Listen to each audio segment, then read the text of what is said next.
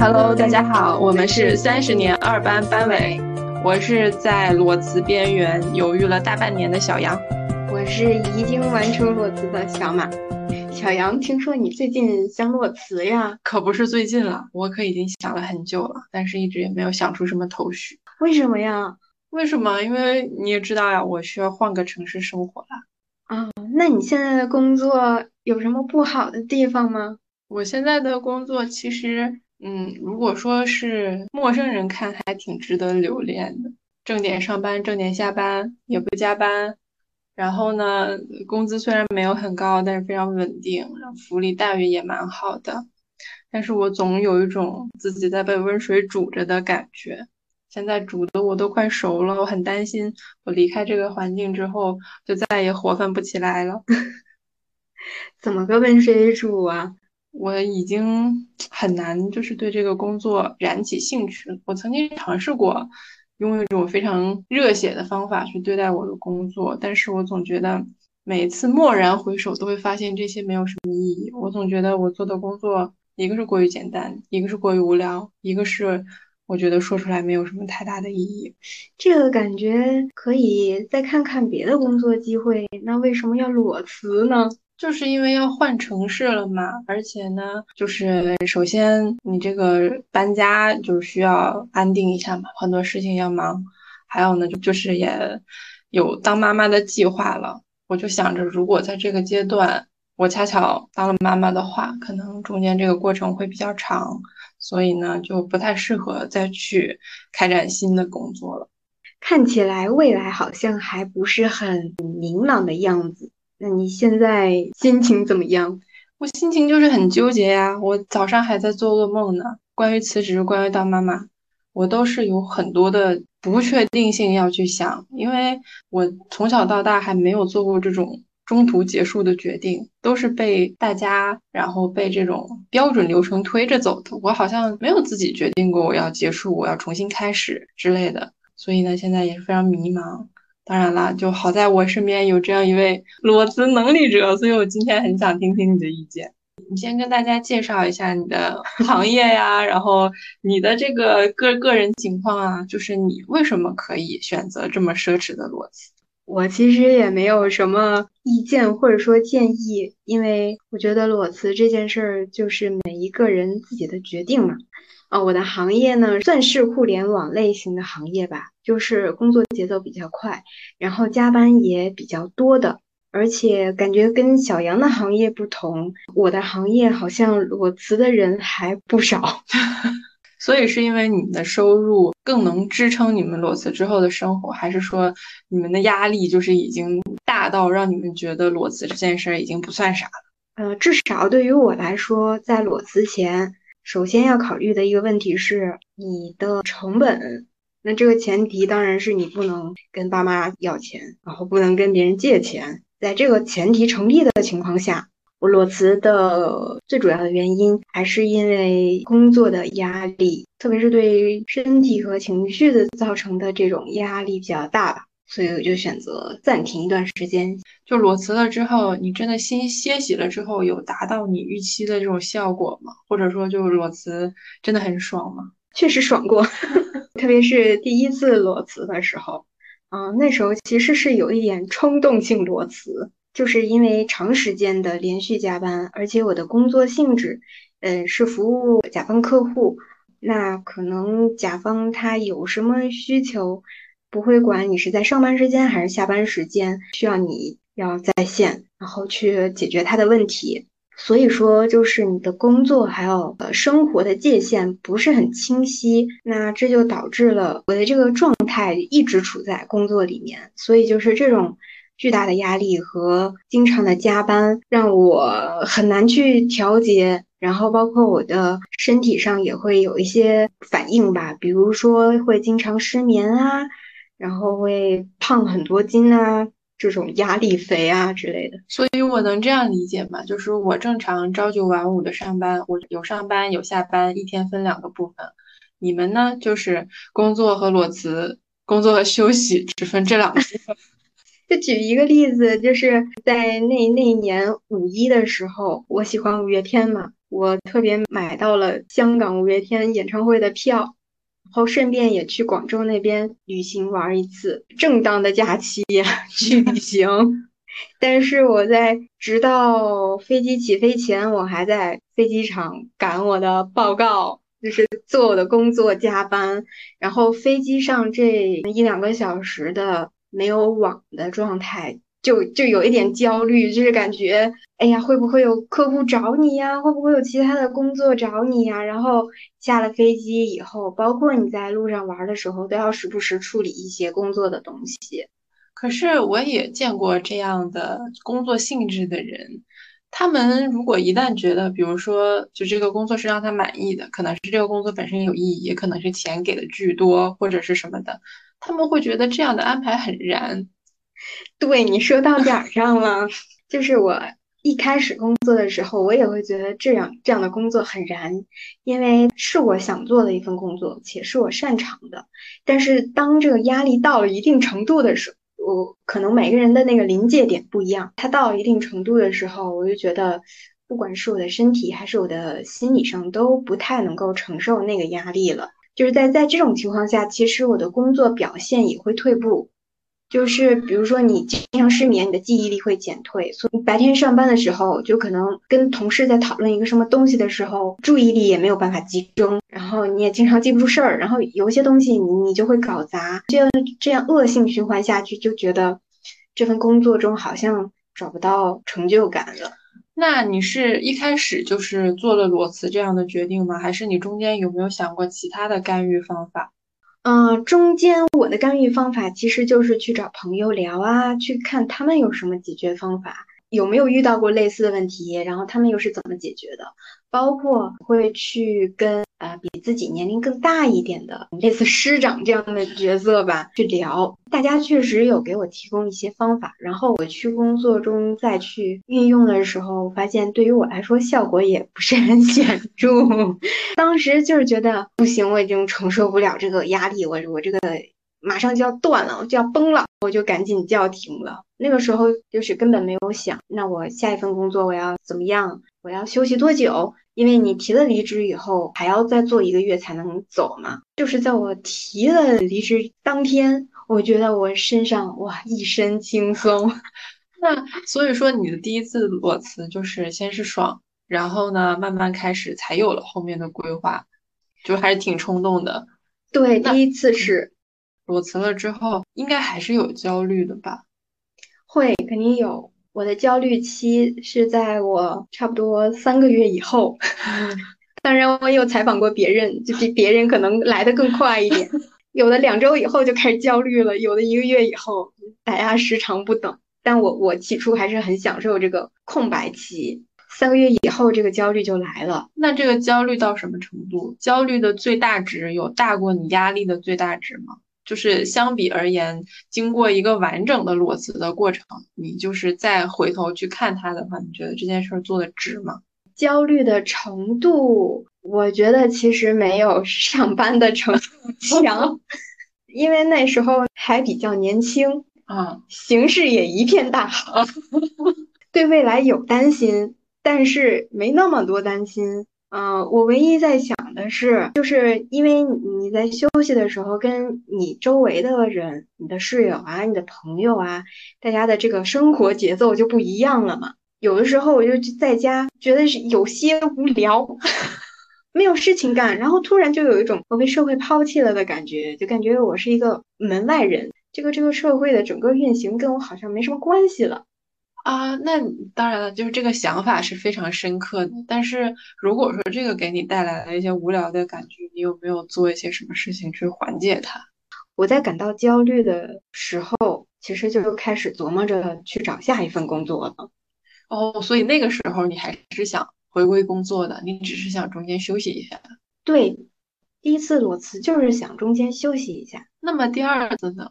因为休息完这次，我又回到了类似的这种工作环境中。因为这次我想，哎，我这样调整了一下自己，应该那种压力我是可以承受了。而且，就是你在裸辞的时候，肯定会想想这想那，思考人生，就感觉自己又懂了很多道理。哇，就感觉哇这一段我成长了，我就想啊这困难我能克服了，然后好我重新再回归职场，我确实也回归了，是是，对，就是包括薪资呀，就是各方面吧，没有退步。但是好景不长啊！啊，是我知道这个结果，我是知道的。就是回归职场之后，也只不过是就是我不再能使用的这种品牌黑名单又加了一个。然后呢，那你第二次就已经熟悉啦，就是这个从爽然后到焦虑的这这个过程已经熟悉了。那你这次又学了些什么新道理？第二次有裸辞的这个想法的时候，其实也是各种的工作上的不开心呀。啊，包括领导给你的压力呀，各种问题或者困难多了的时候，你就会想这个问题嘛。但是这次到底要不要真的去执行裸辞这个行动，还是有认真考虑过的。这次就要考虑后事了。哦哦哦哦哦，这次就要考虑，哎，那我这次还要歇一下，然后再回来吗？因为上一次已经试过了，发现它不是歇一下就就能行的问题。我之前面临的困境，它还是会重新在我身上上演。嗯，那我我就在想了，这个我一定要克服它吗？就是我一定要在这里战胜它吗？我好像也可以选择绕过换一个地方。对我是不是这这这样类型的工作是适合我的？就这样的工作强度、工作方式。就这种工作和生活没有界限这种工作方式是适适合我的，我就开始想这个问题。在这个过程中，当然 又学了一堆道理。然后呢，其中大部分的道理都是告诉你不要做这件事情。嗯啊，就是其实我听到的最多的一种声音是，就是你换一个工作还是一样的，而且每一每一份工作它都有它不好的地方。就不可能有一个完美的，你希望达到那样又有和谐的同事关系啊，钱又多，然后又又有准时上下班，就没有这样一个工作。那所以说，你这样跳来跳去啊，或者说你歇一歇工作一会儿，歇歇工作一会儿，其实是一种嗯没有意义的反复。嗯嗯。但是我当时就是就道理听得多了以后，你就心里有一个声音就逐渐清晰。是什么声音？就是你真正想做的事儿。我之前看上一野千鹤子，他在一本书里他说，人的工作应该分成三种啊。嗯，一种呢是工作，就是你只是用它来赚钱糊口的。嗯，所以喜不喜欢他，他他是怎么样都无所谓，你就是拿钱办事儿，你达到对方的要求，达到老板的要求。然后还有一种呢，是你的职业，就是这个应该是你发挥你的爱好的所长，去长期进行的一个事业。嗯，那这个你就要去考虑一下你自己的所长，你的爱好是什么。那还有一种呢，就是你的天职，就是即使这份工作没有给你钱，你也愿意去做的一件事儿。当然，这个是比较宏大的。那所以可不可以就是理解为是按照你对这份工作爱的程度来分的？然后呢，你可能已经过了糊口的这个阶段，嗯，你现在呢可能通过排除法排除自己不想做什么，然后逐渐清晰了自己想做什么。嗯，是这样的。我觉得可能之前的工作是对于我来说是糊口的工作，可是你其实很擅长。嗯，这个份这份工作内容我很擅长。但是就是这种工作形态呀，是我无法承受的。啊啊啊！就是被迫毕业，就其实还是有爱的，但是不合适。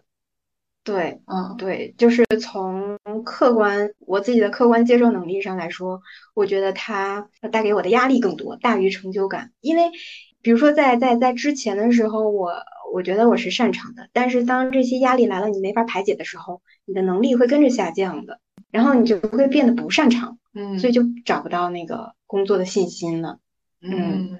然后我就开始思考，那我的职业是什么？也就是那我能够长期去发展的，嗯嗯，就是在这个阶段，我开始思考这个东西。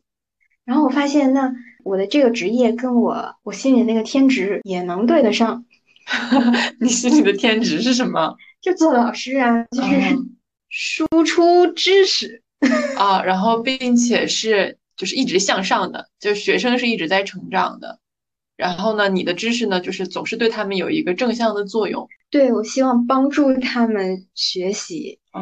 嗯，所以你找到了这些你的天职、你的职业之后，有缓解你在裸辞过程中不可避免的这种焦虑吗？会。这次我其实没有那么爽，但也没有那么焦虑了。嗯，我觉得之前焦虑是因为把裸辞某种程度上看成是一种死亡，就是社会性死亡。对，这对我来讲就是现在目前为止最大的问题。我我这大半年都在疯狂内耗，我就是觉得一方面对现在的状况不满，一方面又觉得只要我改变，然后这个责任就落在我头上了，也无无法预知后面会发生什么事情。就可能我现在选择裸辞了之后，我就再也回不来了。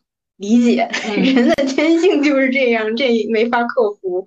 人就是需要有一个确定性的东西，追求稳定的嘛。嗯，但是你想啊，就假如说 你依然在这个公司做，那未来也一定是确定的吗？你能保证你在这个公司就是蒸蒸日上、每天进步的吗？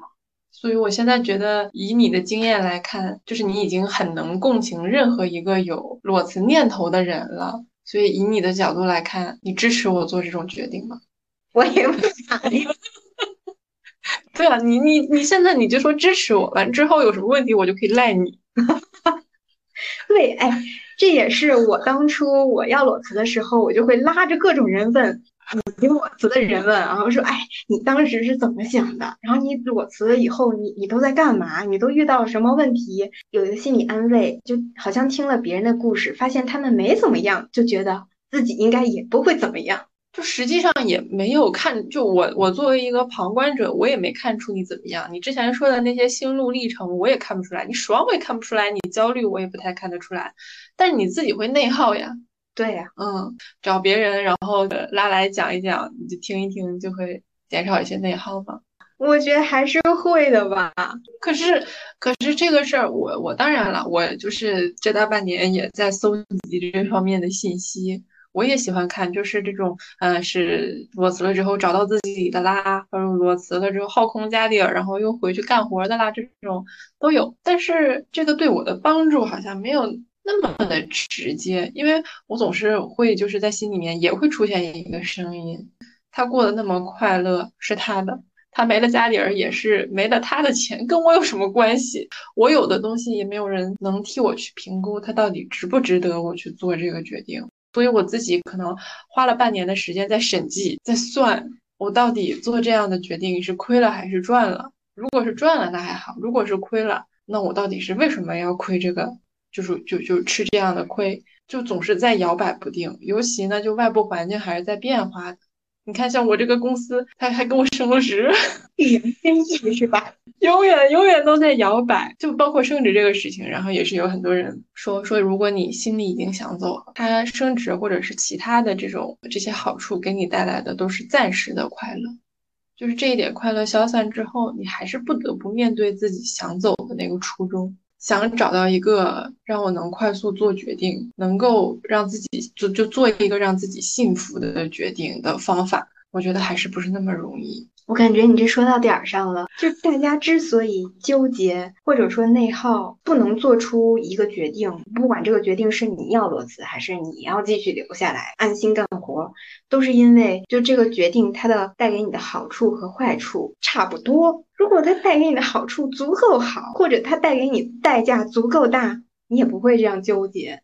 就是因为好的和坏的都差不多，就可能对大多数人来讲，他的纠结就是我裸辞了，我可以快乐，我可以爽，我可以不再受委屈。但是我的这份快乐到底值不值得这样做？就我的快乐到底值不值钱？这个问题我觉得都不能问别人，就是要问你自己，因为这个快乐值多少钱，对于每个人来说是不一样的。嗯，比如说有的人就是快乐至上，我一点委屈都不能受。任何阻拦我这个快乐的事情，必须要把它换掉。那你可能有的人来说，快乐或者说情绪方面的这种东西，对他来说没那么重要，或者说他有其他的渠道可以排解掉，不一定非在工作中有那么完美的状态，那就也可以。那你没想过其他的排解办法？除了拉着各种人聊，除了拉着各种人去丰富你的数据库以外，有以前的道理呢，告诉我，那你可以发展一些你自己的爱好呀，对不对？不要让生活呃工作成为你的全部，嗯，或者说你发展一段亲密关系，那那方面的感情可以补足你在工作中受的这些委屈等等。我也尝试过，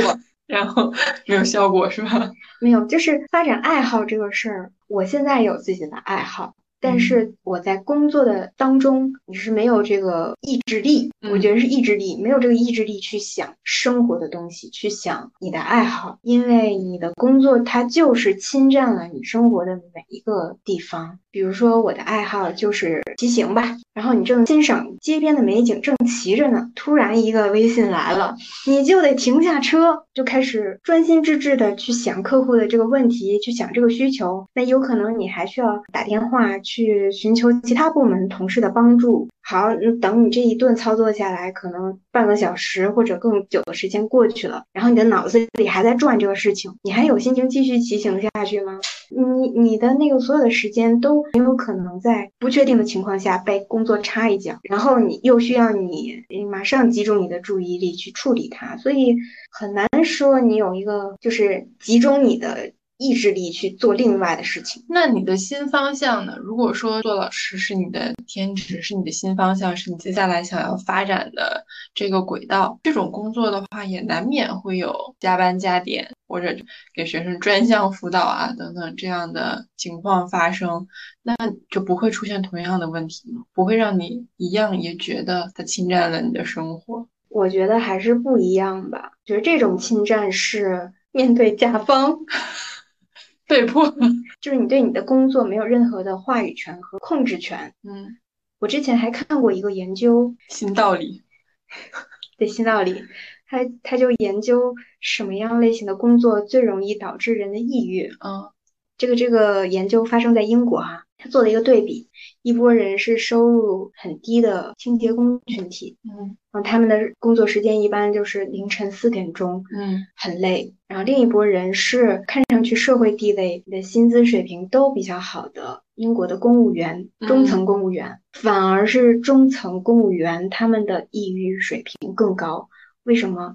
那个研究他说，最主要的原因就是你对你的工作有没有掌控权。因为比如说像清洁工，他扫成什么样，基本上不会有人在他旁边指指点点，你只要扫了就行。你的领导不会四点钟爬起来去看你扫成什么样了，然后你扫完就下班了。你想怎么扫？你想扫得快一点，扫得慢一点，嗯，完全你自己做做决定。但是公务员就不一样，就是你上有领导，下有你的那个下属，这一切的工作都不是你能完全掌控的。比如说下属的工作，你要为他擦屁股，有的时候，对吧？有一些责任你要替他承担。然后对于领导更是，领导让你干什么你就干什么。我明白，就是一个就是被被领导改 PPT 的场景，就足以让人做噩梦了。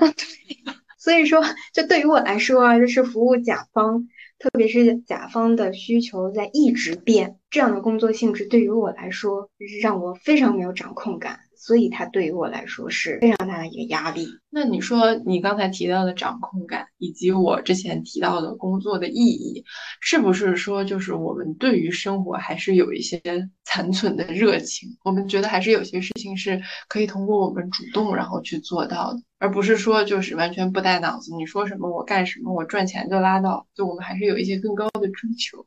听起来有点欠揍，但我觉得是的。所以就是心还没有死，所以才会有这种折腾的想法。怎么说呢？就还是对未来是看好的、看涨的，或者你对自己是看涨的，你才敢去做这样的决定。那那你这样说完，我突然觉得这事儿有点酷了，太酷啦！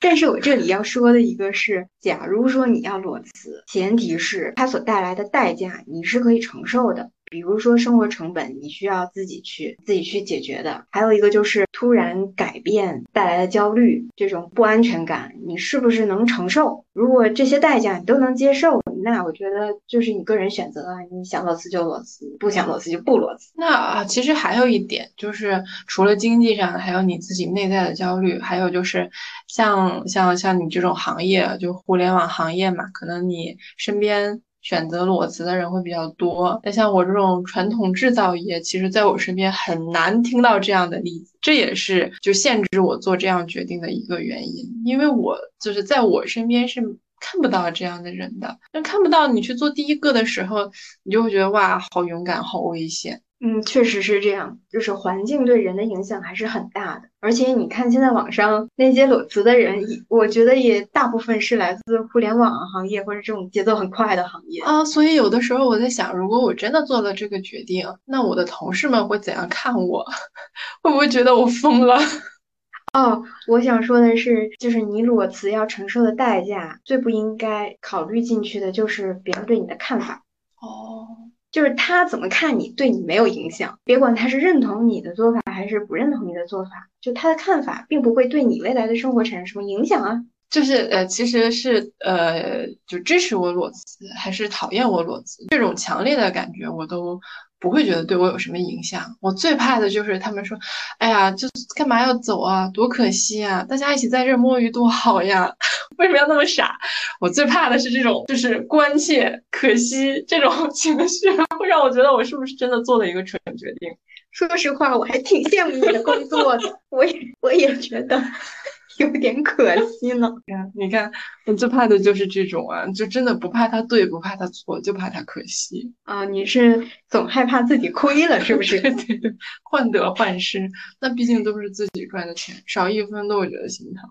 你留在这儿，另一方面也会亏呀，就是你总有一一处你会亏呀。那我就是希望全拿嘛，赢者全拿嘛，不希望做任何的付出嘛。那这种你要付出一点什么，然后再去换的这种情况，就类似于做买卖这种，就总是觉得心里会有一些压力嘛。如果说能告诉我一个确定的未来，甚至你告诉我就是这一个决定之后，我到底是亏是赚，哪怕是亏，你就告诉我亏了多少钱，我也是可以接受的。但是现在就是完全处于未知里面啊。那这算命大师可以解决，就是你做一个决定，他是亏是赚以及。亏多少赚多少，这个没有人能预测到。那那我也像你一样啊，你不是也是找了各种同学朋友啊，什么师长啊之类的，然后去替你做评估嘛？我现在相当于也是在招标，可是你看我最后的选择也没参照他们的评估呀，他们的评估是我不要了 啊。那那感情大家就是真的发自内心的给你的这些分析建议，你就都当郭德纲听了是吗？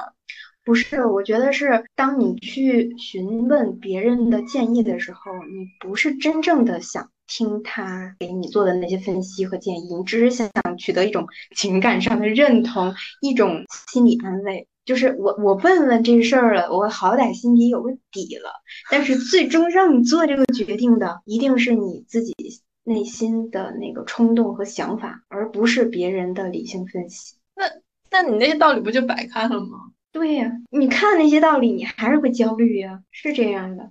所以我就觉得，就是裸辞这件事儿，没有什么应不应该，没有什么道不道理，就就应该大道至简，是吗？就是辞就辞，不辞就不辞，然后不要在中间摇摆。对，一句话就是，你如果能承担它的代价，想做这个决定，那你就做；同时，如果你承担不了这个代价，那就别做，就是这么简单一件事儿。就是类似于你选 offer，对吧？有两个同样好的 offer，你总要抛弃一个嘛？啊，那这这种题我就比较擅长了。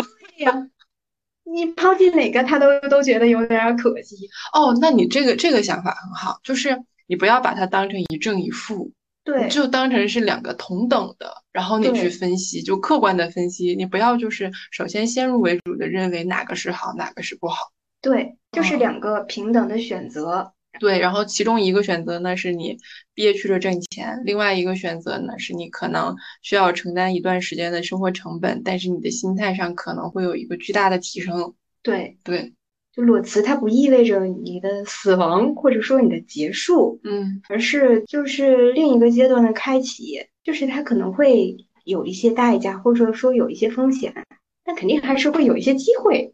就这个机会不一定是你的工作机会，也有可能是周围的这些东西。但是跳出来那个环境以后，你这些触觉就张开了，嗯，就可以看到落日了。这个是我过去几年从没有看到过的东西。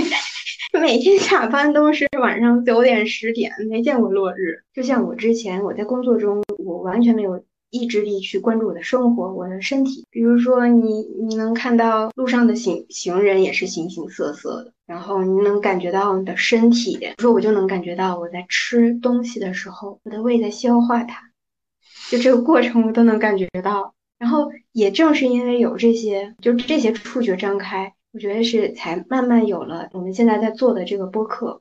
嗯嗯，所以说它肯定不是只有负面的东西的。但是我不得不说，就是总体上客观的社会对一个人裸辞这件事儿肯定是不认同的。我明白，就是 gap year 在我们公司是一个不被认可的，对，离经叛道。甚至我的领导他是一个有外籍背景的人，他对他儿子一个完全在国外成长起来的一个男生想要 gap 的这种请求，我的领导完全不理解。他会教育他的儿子说，其实人的时间很宝贵，如果你能抓住你年轻的时间，然后努力去工作的话，你可以很早的获得你的 reputation，你后面的工作就会很容易开战。嗯，而他的儿子就会反驳他说。我这么年轻，我什么都没有干过哦。我现在去努力工作了，我怎么知道我努力的方向是我喜欢的？嗯，这个矛盾就不可调和，就两个人现在就只能看谁的声音大，看谁的主意正。但是这件事儿，两个人的观念是没有办法互相说服的。嗯，我们目前的大环境就是那种无法接受 gap year，gap year 意味着你就去玩了，对，没干正事儿。对，这也是我在回归职场去面试的时候遇到最大的困难。那你是怎么解决这个困难的？就是我一开始我是如实说嘛，我休息了啊，就去去调整了。所以你是准备了不同答案在做测试是吗？其实有啊，一些那个面试时候的技巧和话术，你肯定是要用一用嘛。然后就是测试了各种理由以后，发现考公，哎，这个理由没有人会觉得异样，没有人会觉得不能接受，基本上这个理由。就都可以顺利通过，他不会再追问你哦，那你为什么要 gap 去搞工？不会啊。那如果我说我去旅游，然后我是在呃，比如说调研当地的水土，调研当地的生物什么的，这种是不是就是能显得我在干正事儿？不，你的正事儿呢要跟你的工作有关系，考公跟工作也没有关系。对，这也是我觉得奇怪的点。就考公对我现在的工作没有任何的帮助，为什么考公这个理由就可以被大家接受？那如果是这样的话，我我唯一能想到的解释就是考公意味着你是一个精明且有正事儿的人。考公啊，考研啊，是现在大家觉得的正事儿。对，就是至少你是想让你的生活稳定，你想让你的生活赶紧进入正轨的感觉。但你很难说它不是另一种逃避，它是啊，它它就是另一种逃避，但是它是一种大家大势所趋的逃避，这也是你 gap 以后要遇到的一个风险嘛。几乎你身边的人都觉得你 gap 是没没干正事儿，这样的眼光、这样的评价，你是不是可以淡然处之，不让它嗯成为你的另一种压力？我觉得这也是你要考虑的。其实我我有看到过来我们公司应聘的简历，他他的那段时间呢，确实也是空白的嘛。但是他说的是他创业失败了，他原来是他一个小公司的 CEO，然后创业失败了，然后来我们这儿应聘一些比较基础的岗位。当过 CEO 的人就胃口会比较大嘛，我们公司的工资，对我们公司的工资应该是满足不了，所以说就。啊，面试时候要注意牛皮，也不要吹太大。对，就是你吹太大的时候，会造成这个招聘公司的这个困扰。说我，你看你这个资质吧，我觉得挺好的，想给你进一步的机会，但我给你了，又怕你看不上。这尿太小，关不住你。对，还是要乖巧哎。对，乖巧，乖巧，自我提升没有 gap。嗯，你当你再回归职场的时候，就要有回归职场的觉悟。对吧？嗯，就是还该干什么的时候就干什么。对，所以就是你 gap 不 gap 都不会影响职场的样子，它永远是那个样子。对，对你 gap 只是在调整自己，你裸辞也只是在调整自己。你再回去，就它还是一样的，不会因为你自己的修为提高了，它就怎样了。可能你的防御力可能能多撑两个月，多撑三个月。铠甲厚，对，铠甲厚一些，血掉的慢一些，但是该掉还是会掉的。那如果就是你们你们行业裸辞这种情况这么普遍的话，有没有一些小 tips 给大家分享一下？就是什么样的人更容易裸辞？什么样的现象出现就意味着这种事情要发生了？经我多年的观察呀，就是有一些信号。那他可能是想要离职了，但不一定是裸辞哈，有可能是要跳槽。比如说，一个平时跟你关系不是很亲密的同事，突然跟你说了很多他自己的关于公司啊、关于同事啊、关于领导的想法啊，理解了，理解了，这不就是你就是寻求各方数据的这种行为吗？理解了，理解了，大家都是先有一个数据搜集的过程。或者呢，你突然看到你同事中午在偷偷的看网课啊。你不要再说了，这不就是我现在？我现在中午午休不睡觉，喝杯咖啡，然后来给我们的小马同学写稿子。偷偷摸摸的写，还不敢让大家发现，多刺激啊！就这事儿最那个最能激发你的肾上腺素了。嗯，对，就是我要离开这儿，我首先就是要跟这儿的人差异化。嗯，别人休息的时候我学习，嗯，别人摸鱼的时候我我还学习，差异化先打出来，先从自己的这个行为上让自己认可，我就不是这儿的人了。还有还有一个现象是。嗯，一个平时性格非常好的同事，突然开始怼人了啊！那就是平时是装的，就 谁还不装一下呀？就是走之前，这样把该发的火都发了，不带一点内耗走。哦，还有另一种可能，就是平时那个脾气不太好的同事，突然变得脾气好了，就主打一个反常。对，因为他不在乎这些了，爱咋咋地。对，突然就看开了。嗯啊，peace 了。嗯嗯，突然就是跟大家都和谐了，笑看大家加班。我我观察到的就是心里的想法，离职一确定了之后，人就突然变好看了。对对对对对，容光焕发，容光焕发。这就是不内耗了呀！不内耗，它就会变丑。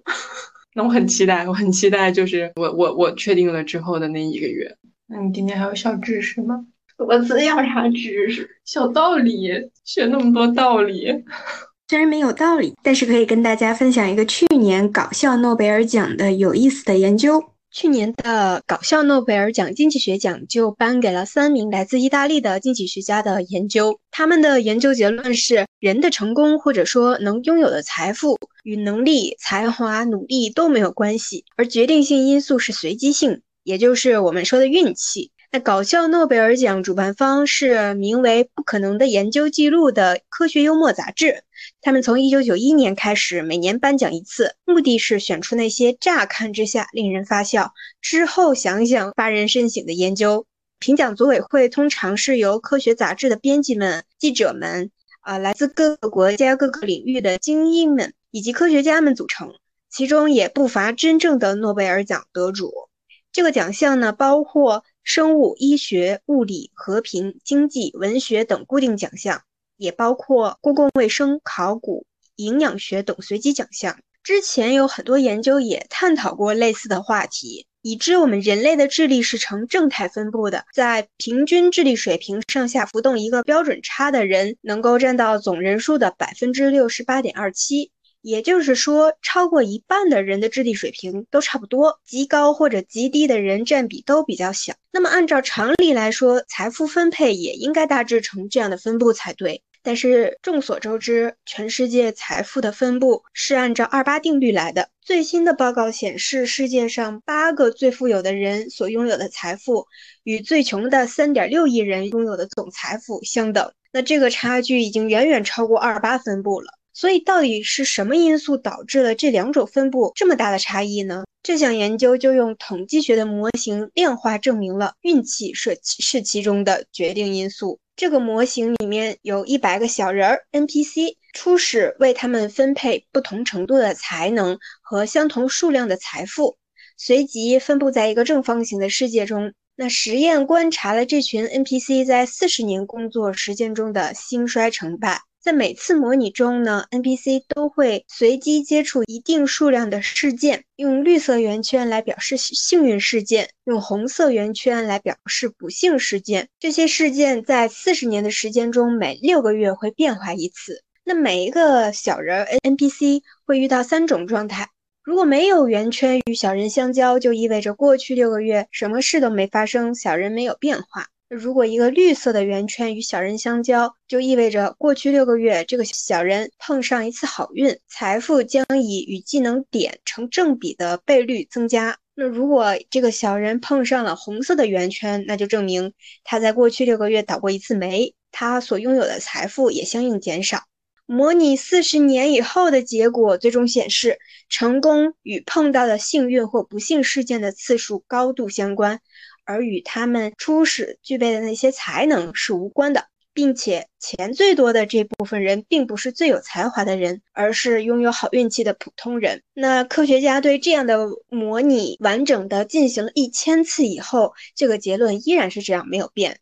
但是，这是不是说我们就可以摆烂了呢？如果是这样，那人生还有什么奋斗的意义呢？